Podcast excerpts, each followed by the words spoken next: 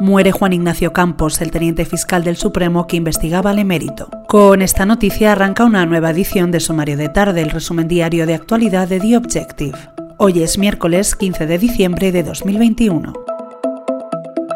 Campos, de perfil progresista, ocupaba uno de los puestos más altos dentro del escalafón de la carrera judicial. Fue en junio de 2020 cuando asumió la coordinación de las diligencias que afectan a Juan Carlos I.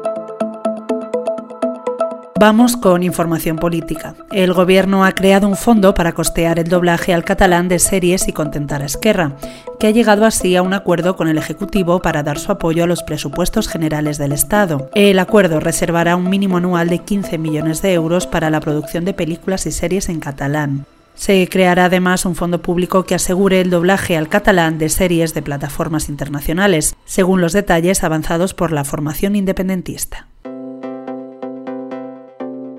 En lo económico hoy destacamos que Iberia ha suspendido la compra de Air Europa. IAG, el holding al que pertenece la aerolínea española y Globalia, grupo propietario de la segunda, han confirmado que se encuentran en negociaciones avanzadas para rescindir el contrato que firmaron en noviembre de 2019. La noticia no ha tenido una buena acogida en los mercados. IAG ha cerrado la negociación de este miércoles con una caída del 4,5%, hasta 1,48 euros por acción. Con esto terminamos por hoy. Te lo ha contado una servidora, Cecilia de la Serna. Lee estas y otras noticias en theobjective.com. Mañana volvemos con más. Hasta entonces.